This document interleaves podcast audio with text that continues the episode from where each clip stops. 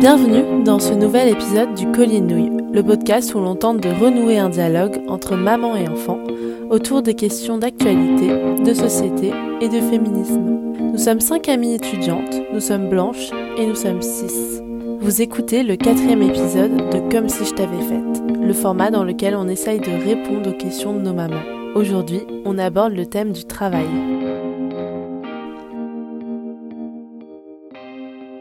Faites quoi comme travail? Vous vous voyez où dans 10 ans? Alors en ce moment, euh, je viens de finir mon école de communication et euh, je suis en stage dans un média. Euh, et dans 10 ans, bah, j'aimerais bien toujours travailler dans un média et être peut-être rédac chef ou un poste un peu important, ce serait cool. Alors moi en ce moment j'ai pas encore tout à fait terminé mes études, je suis en année de césure et je travaille dans l'associatif, dans la communication et euh, je suis en même temps euh, illustratrice. Et moi dans 10 ans je me vois, et ben, j'aimerais bien vraiment être illustratrice à plein temps et pourquoi pas écrire des bandes dessinées? Rêvons.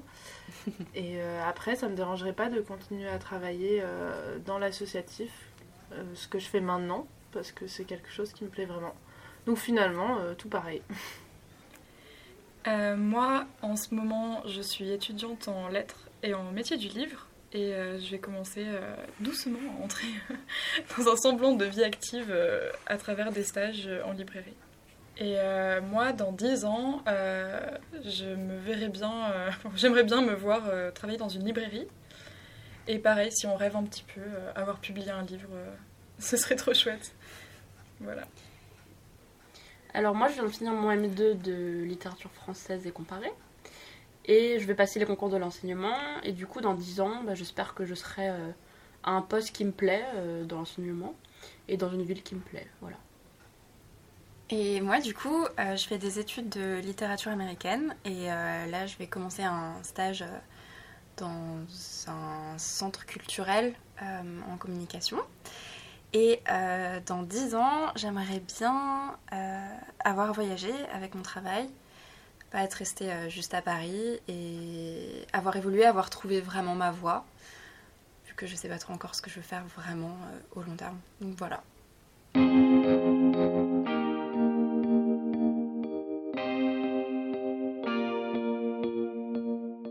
Est-ce que c'est important pour toi le travail? Qu'est-ce que tu en attends en fait? Qu'est-ce que tu attends de ton travail Pour moi, c'est super important le travail parce que ça va montrer genre à quel point je suis Enfin, je peux être indépendante, déjà pour les sous, ensuite pour, euh, pour savoir ce que je vaux, avoir la reconnaissance, me sentir utile aussi, genre, euh, même si, bon, en communication, je pense qu'il y, a des métiers un peu plus utiles. Mais, mais voilà, et je pense que, que tout ça, plus tard, ça, ça sera plein de critères qui feront mon bonheur, j'espère. Et alors, en ce moment, c'est encore plus particulier. Euh, enfin, je parle en mon nom propre et tout, mais euh, je suis à fond dans le travail. J'ai que ça dans ma vie presque.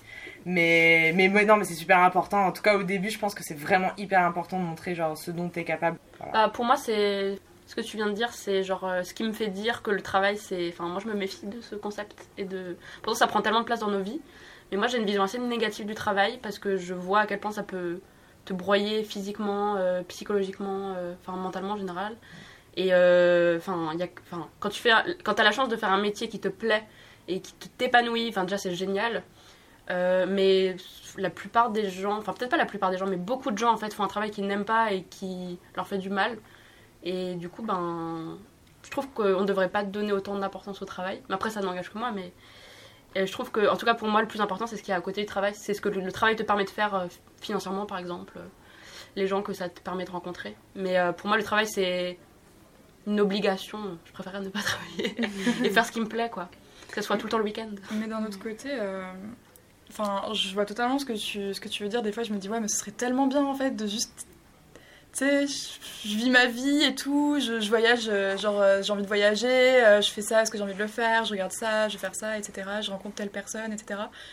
Et d'un autre côté, je me dis, mais est-ce que je pourrais vraiment être heureuse sans travailler et sans me... Enfin, ce que disait Léa sur l'utilité, genre moi j'ai vraiment besoin de me sentir utile et de me dire que j'ai ma place en fait là où je suis et que et moi j'ai un peu ça dans mon esprit, euh, de me dire que cette place, tu la gagnes justement en travaillant et en justifiant, entre guillemets, ta présence euh, dans le groupe dans lequel tu évolues. Et du coup, je, ne sais pas si j'arriverais à, à, être, euh, à être heureuse si je travaillais pas. Je pense j'aurais vraiment l'impression d'être un parasite. genre. Enfin ouais, qui, qui sert à rien entre guillemets, alors que bah, on devrait pas forcément penser comme ça, quoi. Si, euh, si t'as pas envie de travailler et que t'as la possibilité de ne pas travailler, bah fais, tu vois. Mhm. Et je me suis vraiment rendu compte de ça euh, avec le Covid en fait, parce que comme je suis étudiante, bah, j'ai vraiment été isolée pendant un an chez moi, euh, pas pouvoir aller en cours, rencontrer personne. Euh, je pouvais voir que mes amis euh, et enfin il y avait zéro rencontre, zéro interaction euh, avec les gens de ma promo, avec les profs, enfin c'était des mails quoi et des zooms, super. Et, et du coup là maintenant je me rends vraiment compte qu'en fait j'ai besoin le matin de me lever et d'aller quelque part et de me dire aujourd'hui je vais faire un truc. Ce soir je vais rentrer, je vais être fatiguée mais ce sera une bonne fatigue et ouais je pense que c'est quelque chose pour moi qui serait très positif dans ma vie. Moi, j'ai un peu une question dans la question. On sort à peu près des mêmes études et tout. Et on n'a pas fait médecine. On n'a pas fait, euh, je sais pas, mécano ou restauration. Vous n'avez pas peur de ne pas vous sentir utile un peu avec nos bagages? Moi, c'est une question que je me pose assez souvent. Mais euh, avec un profil hyper littéraire ou communication ou, euh, j'ai envie de dire, l'associatif, c'est encore le, ce qui est le plus utile parmi nous. Et l'éducation, pardon, forcément, tu mm. vois. Mais euh, bon, en fait, du coup, je parle que pour moi presque. mais non, mais c'est vrai qu'en tout cas, en prépa, euh, c'était encore loin le, monde pro, mais il y avait vraiment ce truc de mais comment je vais me rendre utile en fait? À part si je fais prof, mm. je vais pas être utile. Ouais. ouais, mais moi je ressens un peu ça parce que j'aimerais que mon travail ça soit ma passion, donc le dessin, euh, l'écriture, mais je vais pas changer le monde avec des dessins. Bah, en fait, si, c'est essentiel. Bah, la culture, tu vois, c'est ça nous a montré euh, ces derniers temps. Oui, mais il y a un truc un peu narcissique, genre euh, mon travail, je veux que ça soit moi et, ma création, et donc. Euh, et, je me demande parfois si c'est une bonne idée. Enfin, je sais qu'il y, y, a beaucoup de gens qui ont cette même réflexion, mm. de se dire est-ce que vaut mieux tout donner dans ton travail, toi, ta création, quitte à t'épuiser un moment, ou alors faire peut-être un travail à côté qui te plaît, mais qui peut être vraiment genre utile, euh, l'associatif ou je sais pas, où vraiment tu fais un truc, et garder euh, euh, à côté comme passion, enfin, quelle que soit ta passion, quelque chose quoi. Donc c'est quelle place tu veux donner à ton travail, quel... ce que tu investis dans ton travail en fait finalement. Ouais, parce qu'il y a aussi le double tranchant, quand tu fais un truc que t'aimes tellement, où en fait ton travail t'est jugé sur euh, ta passion, sur ce que t'es profondément, c'est super dur en fait. clairement. Enfin honnêtement, je sais pas si j'en serais capable personnellement. ton travail c'est toi. Enfin, Je pense que c'est pour ça que les études c'est difficile quand, quand t'as une ah, mauvaise note. Ça, je me souviens en prépa, on avait l'impression que c'était nous. nous. c'était notre réflexion qui était jugée. Ouais, bien sûr. Mm. Et puis c'est difficile après de faire la distinction entre le pro et le perso aussi. Ah mais c'est ça. Parce que du coup, bah, tu vois, t'es illustratrice, tu bosses jusqu'à, enfin tu dessines jusqu'à super tard. Euh, enfin, tu ramènes le travail à la maison et tout. Euh. Mais euh, ouais, la question euh, du travail à la maison, je pense qu'elle est super importante pour l'épanouissement, etc. Parce que, enfin, moi, pendant toute une année, je pensais euh, que j'allais devenir prof. J'ai préparé les concours de l'enseignement. voilà, au bout d'un moment, je me suis rendu compte que c'était pas ma voie, mais je me suis rendu compte de ça justement parce que j'ai réalisé qu'en fait, pour être une bonne prof, il fallait tout donner quoi genre. Et c'est tout donner dans le sens c'est donner du temps donner de l'énergie euh, donner de soi aussi parce que quand on, répond euh, à des parents euh, à 23 heures parce que un tel est pas venu en cours et les parents rentrent tard bah voilà faut répondre à cette heure là aussi. Et en face t'as un gamin qui s'en fout complètement de ce que tu racontes et et t'as très peu de reconnaissance aussi. Et, et pourtant c'est un travail qui devient toute ta vie. Et ça je me suis dit ouais, ça va vraiment pas être possible quoi moi, je pense aussi que. Euh, en fait, il y a un, truc qui est chouette, c'est que on a toutes globalement pu faire les études qu'on voulait un peu, on a toutes fait des études longues, ce qui peut nous permettre d'avoir. Enfin, ça nous a ouvert pas mal de portes pour pouvoir choisir un peu ce qu'on fait, et donc potentiellement trouver un emploi qui nous plaît. Mais je pense que euh, la question de euh, trouver un travail qui soit épanouissant mais qui en même temps ne prenne pas trop de place, c'est déjà se poser la question d'un point de vue assez privilégié. Ah Parce qu'en fait, je pense qu'il y a plein plein de gens qui n'ont pas le choix de beaucoup de. Enfin, qui n'ont qui ont pas le choix en fait d'avoir un travail épanouissant, qui ont juste besoin d'un travail pour subvenir à leurs besoins. Et c'est pour ça que je pense que pour moi c'est important le travail pour pouvoir m'épanouir et être heureuse et rencontrer des gens, être utile à la société et, et, faire quelque chose de concret. Mais je me dis, les gens qui travaillent pour subvenir uniquement à leurs besoins, ce qui est beaucoup de gens. ouais, bah ouais, c'est ça. En fait, c'est c'est super dur et moi je me dis j'ai énormément de chance de pouvoir choisir un métier qui me plaît et que j'ai choisi et, et, où je peux être épanouie. Ouais, c'est important de le reconnaître, je pense, de, de se dire que on est super chanceuse en fait, de pouvoir avoir cette discussion là maintenant entre bah nous. Et euh, c'est pas un hasard qu'on discute de ça maintenant et qu'on ait les mêmes préoccupations. on a fait les mêmes études en fait. les bah trois premières euh, deux ou trois premières euh, années d'études, en fait, on a un socle commun. Et voilà, enfin, je, ça m'étonne pas qu'on en discute là maintenant, quoi.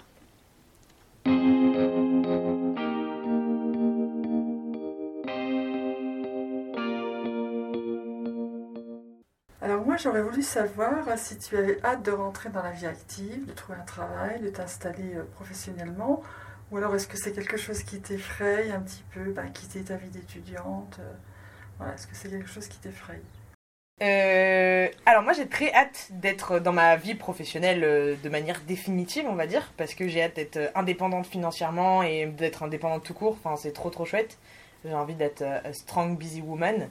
Et en même temps, euh, maintenant que ça se rapproche et que concrètement je, je, vais arriver dans cette phase de ma vie où bah, c'est fini les études et je rentre dans ma vie pro, et ben en fait je me dis, euh, purée, euh, ça y est, les études c'est fini.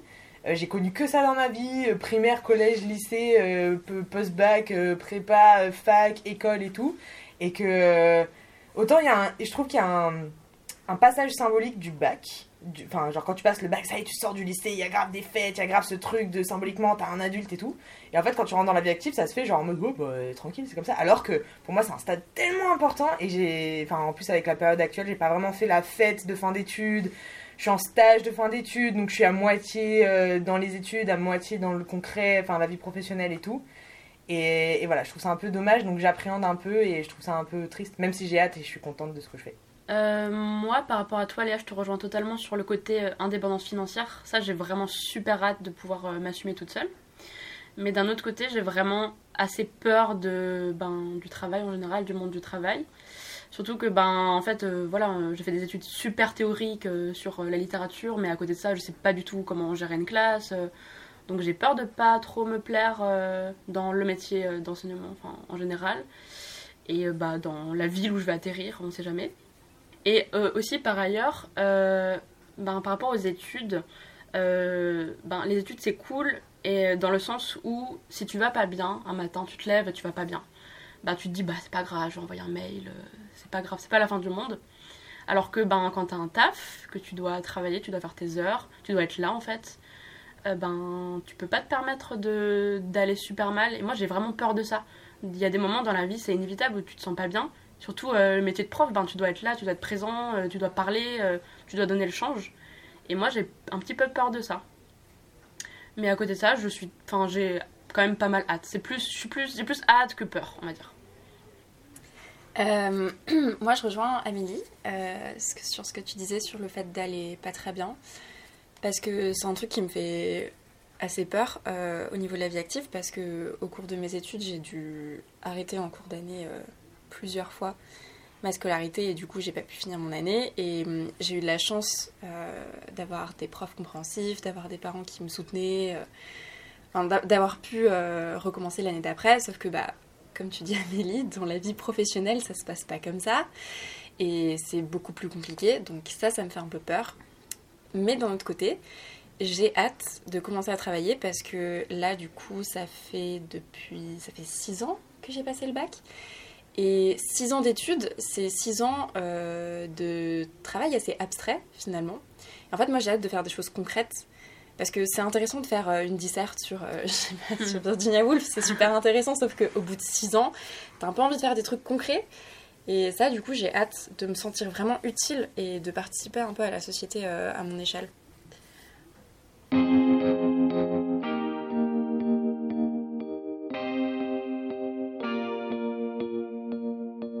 Bah, je me demande s'il y a encore des jeunes qui sont, qui sont obligés par leurs parents de faire des études qu'ils ne veulent pas faire.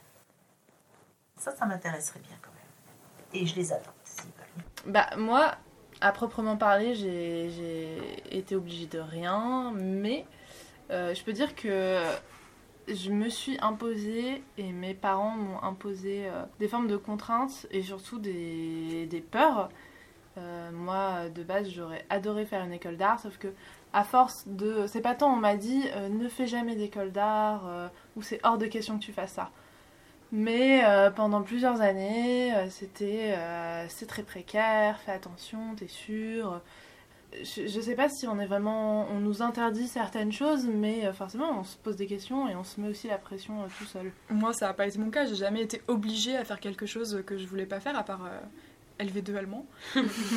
Mais je pense que dans l'évolution de tout le monde, euh, quand on commence à, te demander tu veux faire quoi plus tard, euh, il y a toujours euh, une pression en fait sur ce choix-là et on est toujours confronté forcément, je pense, à des incompréhensions. Personnellement, moi, comme j'étais bonne élève, sauf en allemand, bah genre mon, papa ne comprenait vraiment pas que je puisse vouloir faire L.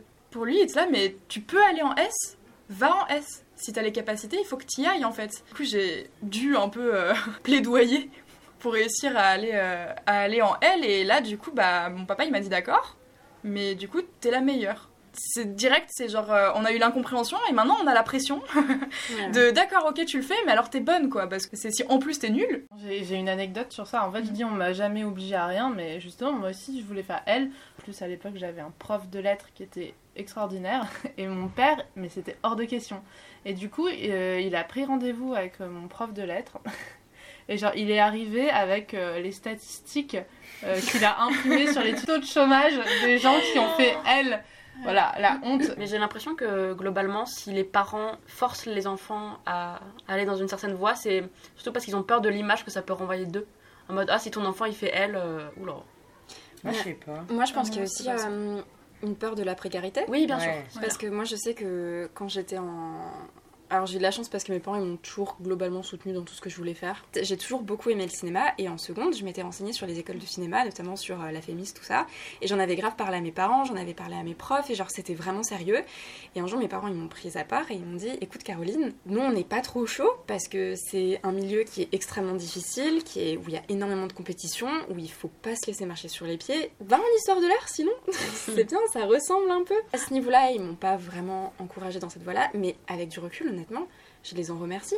Je me dis en fait les fois où j'ai pas trop eu le choix, même si j'ai toujours eu le choix, mais c'était plus pour le mieux parce que j'estime que moi, euh, du haut de mes 19 ans, j'avais pas encore le recul nécessaire pour faire les choix que eux ils pouvaient faire à ma place avec le recul qu'ils ont en tant que adultes.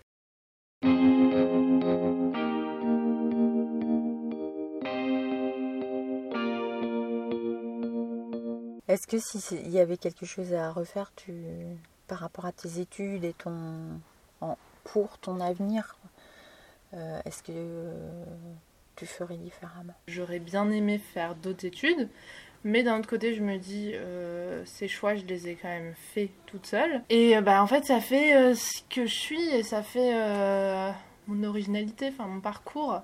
Et en plus, je voudrais dire que peu importe les études qu'on fait, rien ne nous empêche de se lancer dans autre chose, euh, d'apprendre différemment des choses. Euh, et donc voilà, je ne regrette rien. Franchement, moi, je voulais dire exactement la même chose. Je m'étais beaucoup dit, euh, ouais, si j'avais commencé à faire de la communication plus tôt ou de la production audiovisuelle, j'aurais eu plein d'autres compétences et tout. Et en fait, je pense que j'en serais jamais arrivée à qui je suis aujourd'hui euh, sans le parcours que j'ai fait et tout. Donc, euh, je pense que je j'ai tendance à mettre le travail vraiment très au centre de ma vie et donc, il faut vraiment que je fasse quelque chose qui me plaise. Et du coup, je me laisse tout à fait la possibilité de faire complètement autre chose en disant, Moi, je pense que je regrette un peu de pas m'être plus demandé ce que moi j'avais envie de faire. Parce que, euh, bon, prépa, du coup, t'es décidé très très tôt. Et en soi, euh, je suis très contente d'avoir fait prépa. Mais par exemple, ma troisième, ma troisième année de prépa, je sais que je l'ai faite parce que j'ai beaucoup de professeurs qui m'ont dit franchement, euh, t'as tes chances pour le concours, tu devrais la faire et tout ça. Alors qu'en soi, moi, j'avais pas envie. Mais je me suis dit, bah vas-y, ils doivent savoir, euh, écoute-les. Ce qui fait que j'ai entamé une troisième année de prépa, ça m'a pas du tout plu, j'ai arrêté. Ensuite, ça faisait des années que je faisais de l'histoire de l'art et que je me remettais pas en question. Je me disais, oui, l'histoire de l'art, c'est mon truc. J'ai fait une L3 d'histoire de l'art, ça m'a pas plu, j'ai arrêté.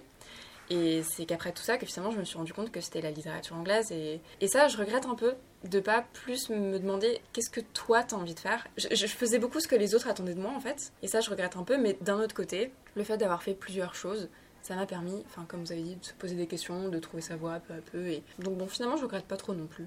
Moi, pareil, un peu. euh, Je me dis, si je m'étais écoutée tout de suite, j'aurais pu peut-être économiser du temps. Et certes, c'est pas des années perdues, parce que même si moi, la prépa, ça a pas été la plus belle expérience de ma vie, mais je me dis, genre, je suis quand même sortie avec un bagage culturel assez important. Mais euh, en soi, enfin, moi, euh, au fond de moi, je savais très bien que ce que je voulais faire, c'était quoi? C'était lire, écrire. Et, moi, j'avais ce rêve un petit peu de- depuis des années d'avoir une librairie et genre juste voilà d'avoir un truc Sauf que bah il y avait ce côté où bah c'est pas ambitieux en fait. Et maintenant là je me suis dit maintenant je vais m'écouter en fait. Je crois vraiment que ce que j'ai envie c'est pas faire une carrière, c'est juste faire ce que j'aime en fait. Mais par rapport à ce que vous dites, il y a un autre problème, c'est l'accès à l'information. Qu'à la prépa, pourquoi vous poussez vos élèves à faire tous la même chose? On nous laisse pas le, le choix et la connaissance d'un autre destin. Et moi, je suis super contente d'avoir eu le, le courage de me poser les bonnes questions et euh, de se dire, bah ok, j'ose dire, je n'aime pas la recherche, je fais autre chose. Et c'est pas juste euh, on a raté l'ENS, du coup on fait autre chose.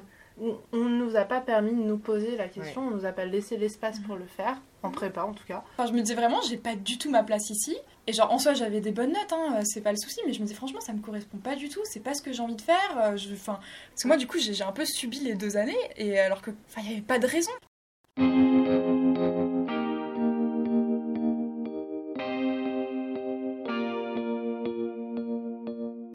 Est-ce que t'as pas l'impression de te faire de temps en temps entuber, quoi? Est-ce que t'as pas peur de te faire entuber et est-ce que tu sais où chercher des renseignements pour justement être payé à ta juste valeur? Ma maman, elle a dit euh, oui, il faut que tu saches euh, combien tu vaux, que t'aies pas peur de t'imposer, etc. Et je pense qu'elle sait très bien que c'est un problème. Enfin, moi, je sais que je risque très facilement de me faire entuber, en fait. Clairement, enfin, moi, genre, j'ai beaucoup de mal à m'imposer euh, dans le milieu professionnel et à, me faire entendre. Et quand il y a quelque chose qui, qui me paraît pas normal, j'ai beaucoup de mal à en parler, à, voilà, à me mettre dans cette situation-là. C'est vraiment un truc qui m'angoisse, quoi. Et enfin, vraiment, si on me dit je vous payerai tant, moi, je dis d'accord. Enfin, à aucun moment, moi, ça me viendrait à l'esprit de, de, de, de négocier un contrat ou de, je sais pas, moi, je suis déjà reconnaissante qu'on qu'on daigne me donner un emploi. Et ça, genre, euh, j'envie trop euh, bah, mon, mon grand frère qui a euh, une bonne étoile au-dessus de lui, quoi. Genre, bon, il a du talent aussi, mais genre, il a une de ses tchatches. Genre, enfin, vraiment, mon, mon frère, quand il a un entretien. euh, que genre euh, voilà il, il postule quelque part lui pour lui c'est eux qui ont la chance de l'avoir et j'aimerais tellement avoir cet état d'esprit et réussir à rentrer là-dedans parce que c'est à partir de là où quand une fois qu'on qu'on considère qu'on vaut tant, qu'on arrive à s'imposer et qu'on s'épanouit, je pense aussi. euh, non, je sais pas si c'est parce que je suis trop jeune et que j'ai pas d'expérience, c'est possible. Généralement, il existe un peu des grilles salariales en fonction de, du domaine de tes études euh, et de là où tu as fait tes stages et là où tu vas travailler et tout. Il, y a- il existe un peu des grilles, donc ça c'est cool. Mais après, euh, ça dépend des, des entreprises aussi. Et, et je pense que ce tabou de la- l'argent, c'est hyper dommage parce qu'on gagnerait tous à se dire combien on gagne. Parce que du coup, ça crée des frustrations et de la compétition là où bah, en fait on est tous salariés pareil. Quelque part, c'est pas de ta faute si tu gagnes plus, c'est de la faute de genre bah, celui qui nous embauche en fait. C'est pratique avec la fonction, je sais pas en fait, dans la fonction publique. Euh, oui, c'est un des trucs qui me Ouais. fait euh, me dire que c'est la bonne décision pour ma personnalité. C'est que euh, effectivement, il n'y a pas ces soucis-là de. Ouais. Voilà. Bah, c'est pratique, mais c'est restreint aussi. Moi, je suis un peu comme Claire. Mm. Et je me dis, euh, ah, mais ça y est, je vais être euh, embauchée quelque part. euh, ouf, tu vois. Merci. Merci de me prendre, merci de. Voilà. ça. Mais je pense que c'est aussi une question d'estime de soi, de confiance en ses capacités ou non. Donc j'espère euh, plus tard euh, pouvoir être plus vindicative. je sais pas si un jour je fais un autre travail, j'en sais rien moi. Est-ce que vous vous verriez, par exemple, si vous constatez des inégalités salariales entre hommes et femmes, est-ce que vous verriez euh, taper euh, dans la fourmilière et dire, bah non, moi j'ai envie d'être payé euh, comme un homme quoi oui, bien sûr. Bah oui. Ouais. Et le problème, c'est qu'il y a des entreprises où euh, t'as des mecs qui sont payés beaucoup plus, mais pas, ils font pas vraiment le même taf que toi. A priori, ils sont sur le, la Ouais, ligne hiérarchique. Mm. Mais tu vois, genre, c'est beaucoup aussi de la tchatch et c'est vraiment une question de- d'estime de, soi. Et en fait, le sexisme, c'est pas dans l'inégalité salariale, c'est qu'il y a un truc avant ça. C'est un truc de euh, le mec, on lui a appris à ouvrir sa gueule, à parler de lui, à avoir la tchatch et tout. Et la femme, beaucoup moins, il faut plus- beaucoup plus être discrète. Enfin, genre, c'est encore une fois un truc d'éducation, tu vois. Ouais. Franchement, le secteur privé, genre. Tu peux gagner plus, mais je pense que gagner plus, c'est au détriment de quelqu'un d'autre qui va gagner moins, tu vois. Ouais, mais en plus, moi, euh, je sais pas, euh, genre. euh, dans ma tête, j'ai trop un bail. Alors, j'ai même pas commencé à travailler vraiment, mais j'ai une sorte de, de, de fidélité bizarre. Où, genre, par exemple, là, quand j'ai eu mon stage euh, en librairie, J'étais trop trop contente et tout. Et ensuite, j'ai eu, on m'a fait une autre offre et je me suis dit, oh, mais qu'est-ce que je fais si je préfère ça? Je me sentirais trop mal et tout. Alors qu'en soi, moi, j'ai parlé avec cette personne pendant 20 minutes. Je Ouais. pense vraiment, elle aurait trouvé quelqu'un très facilement. Je suis tellement quelqu'un d'anxieux. Moi, je redoute vraiment le monde du travail. hein. Une de, de mes autres craintes, c'est en mode euh, très fidèle, personnellement, à mes opinions politiques. Et j'ai peur que. Tu vois, en mode d'être la féministe de service qui fait chier tout le monde. euh, et Ouais. heureusement, hein, il faut.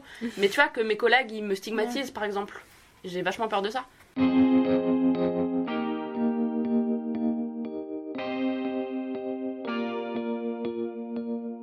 Est-ce que tu te verrais euh, femme au foyer? Avec un mari qui travaille Un mari ou, enfin, ou un conjoint ou une conjointe euh, qui travaille C'est compliqué parce que déjà, être femme au foyer toute ma vie, je pourrais pas. Vraiment, je, je pourrais pas parce que j'ai besoin de travailler pour euh, avoir l'impression d'être utile. Mais genre, si j'avais une bonne relation de confiance avec mon conjoint ou ma conjointe et que pendant deux ans, je pouvais arrêter de travailler pour faire mes petits, mes petits hobbies et tout ça, franchement, pourquoi pas? Avec euh, mes animaux et tout, euh, mon chien, mon chat, mes petites chèvres. Franchement, non, mais moi je me dis ça pourrait être cool, tu vois. Après, le seul truc, c'est que je pense que la question des revenus, enfin, faut vraiment être en bon terme avec son ou sa conjointe. Parce que du coup, t'es quand même dépendant de quelqu'un financièrement. Et je pense qu'il faut vraiment euh, avoir une relation très saine parce que sinon, ça peut vite devenir un peu compliqué. Parce que l'argent, c'est quand même, mine de rien, important au sein d'un couple, je pense. Mais est-ce que ça veut dire que tu feras des activités genre hors de la maison? Parce que je pense qu'il y a grave un bail de, tu vois, si tu restes à la maison toute la journée Ouais. et que ton mec ou ta meuf revient le soir Ouais. en mode je suis épuisé, moi j'ai fait quelque chose de ma journée, peut grave y avoir une charge mentale là-dessus aussi, tu vois. Si tu prends des, je sais pas, genre des cours de peinture ou si tu vas faire du cheval, j'en sais rien, tu vois. Genre que il y a vraiment un truc de tu sors de la maison, tu fais une activité, tu reviens, mais t'es pas rémunéré ou de l'associatif par exemple. Ça sera moins, euh, moins en, en disproportionnel par rapport à, à ton ou ta conjointe qui va faire quelque chose et ramener de l'argent de la journée, tu vois. Ouais, mais je pense que c'est pour ça que c'est important d'avoir une relation vraiment très très saine et de beaucoup communiquer à ce niveau-là. Mm. Parce Ouais. que euh, les personnes des générations avant ont peut-être pas forcément. euh, Euh, moi, ça me paraît euh, difficilement envisageable justement à cause de la question de l'argent. C'est pas euh, qu'est-ce que je fais de la journée et tout, parce que bah moi pourquoi pas. euh, Enfin, même euh, si j'ai genre un enfant un jour, bah essayer de passer du temps vraiment et puis voilà, dessiner. Mais c'est inenvisageable de ne pas avoir mon propre argent. Enfin, c'est c'est trop. euh, tu mets trop sur l'autre, c'est pas possible, ça se passe mal. je- Vraiment, ça, rien que d'y penser, ça me. J'ai trop besoin d'être indépendante. Ouais, moi, la réponse à la question, enfin, genre, est-ce que tu dois euh, femme au foyer, c'est non, mais pas du tout, mais hors de question en fait. Et, je me- et pourtant, je me suis posé la question il y a encore pas très longtemps et tout, de. euh, mais en fait, c'est plus genre tout le bail de compromis. Et je pense que c'est peut-être aussi ma position féministe et vu comment mon schéma familial a été, de ma mère qui suit toujours mon père, ma mère qui toujours retrouve du travail là où on déménage, machin et tout. Mais moi, c'est hors de question que je reste à la maison pour m'occuper des enfants que j'aurai pas de toute façon, que je déménage pour un mec euh, ou une meuf, ou enfin. Mais c'est non en fait, c'est moi d'abord et en fait si j'ai une relation amoureuse c'est juste du plus par rapport à la vie que j'ai choisi de mener genre là maintenant tout de suite. C'est hors de question que je déménage à l'étranger pour un mec, c'est hors de question que je, je fasse un taf moins important pour retrouver mon mec dans une ville différente, enfin c'est non mais non mais non, hors de question, vraiment hors de question. Alors qu'il y a vraiment ce, cette- ce truc de dire non mais c'est parce que t'as pas rencontré le bon, tu vas Lol. plus tard, euh, tu vas déménager, enfin l'amour c'est aussi des compromis. Bah non, en fait, ça a été le cas parce qu'on nous a foutu ça dans le crâne, euh, parce qu'on vit dans une société où c'est toujours le mec qui décide et la meuf, elle doit faire des compromis. Puis j'ai envie de dire, euh, la plupart des femmes font déjà le travail, euh, font les deux en fait, le travail à la maison, Mm. c'est-à-dire euh, ménage, etc., les enfants, euh, la charge mentale émotionnelle même de, de l'équilibre du foyer et tout. Euh, en fait, être femme au foyer, c'est aussi un, un luxe entre guillemets, parce que ça veut dire que ben, ton conjoint, ta conjointe rapporte assez d'argent, on va dire. Or, ben, la réalité de la vie, souvent, c'est que ben, c'est galère, quoi. hein. Alors, en vrai, c'est tellement... Enfin, être femme au foyer ou homme au foyer, c'est tellement un travail énorme. Quand Si t'as des gosses en plus... voilà. Pourquoi Voilà. pas? Ouais. Enfin, c'est pas. Ça veut dire, bah après, si tu es ok avec le fait d'être à la maison, euh, de t'occuper des enfants et tout, euh, il y a des gens, je suis sûre, qui so- sont super heureux là-dedans, quoi. Être euh, femme au foyer ou homme au foyer, pour moi, bah, enfin, c'est ce qu'on disait, genre, c'est un travail à la maison. Et genre, Exactement. C'est du télétravail, en fait, ouais, c'est ça. finalement. Bah ouais, mais en fait, le truc, c'est que. Bon, moi, déjà, si un jour je le fais, ça serait vraiment genre euh, un ou deux ans pour faire une pause dans ma carrière parce que vas-y, il Mhm. faut respirer. Et je le considérerais vraiment pas comme euh, un truc où, en gros, je prends toutes les tâches ménagères de mon conjoint ou ma conjointe et je les fais à sa place. Pour moi, ça resterait quand même. Voilà, forcément, euh, tu travailles pas, donc euh, t'en fais un peu plus. Mais il y aurait quand même, genre, un équilibre. Je, je prendrais pas, en fait, le taf de la gouvernante de la maison. Genre, je le vois pas du tout comme ça. Je le vois plus comme un truc où, en gros, je travaille pas, je suis un peu entretenue et je peux me concentrer sur mes petits hobbies personnels, tu vois. Et puis après, si ton conjoint, ta conjointe a envie de faire la même chose, Ouais, plus voilà, tard, exactement. On fait l'inverse. Mais c'est à nous d'inventer ces nouvelles formes Ouais, de, ouais. de travail en fait. C'est la fin de cet épisode et vous pouvez nous retrouver sur les réseaux sociaux, sur Facebook et Instagram sur Le Collier de Nouilles et sur Twitter sur CDN-du-bas podcast. On espère vous retrouver très vite et à bientôt pour de nouvelles aventures.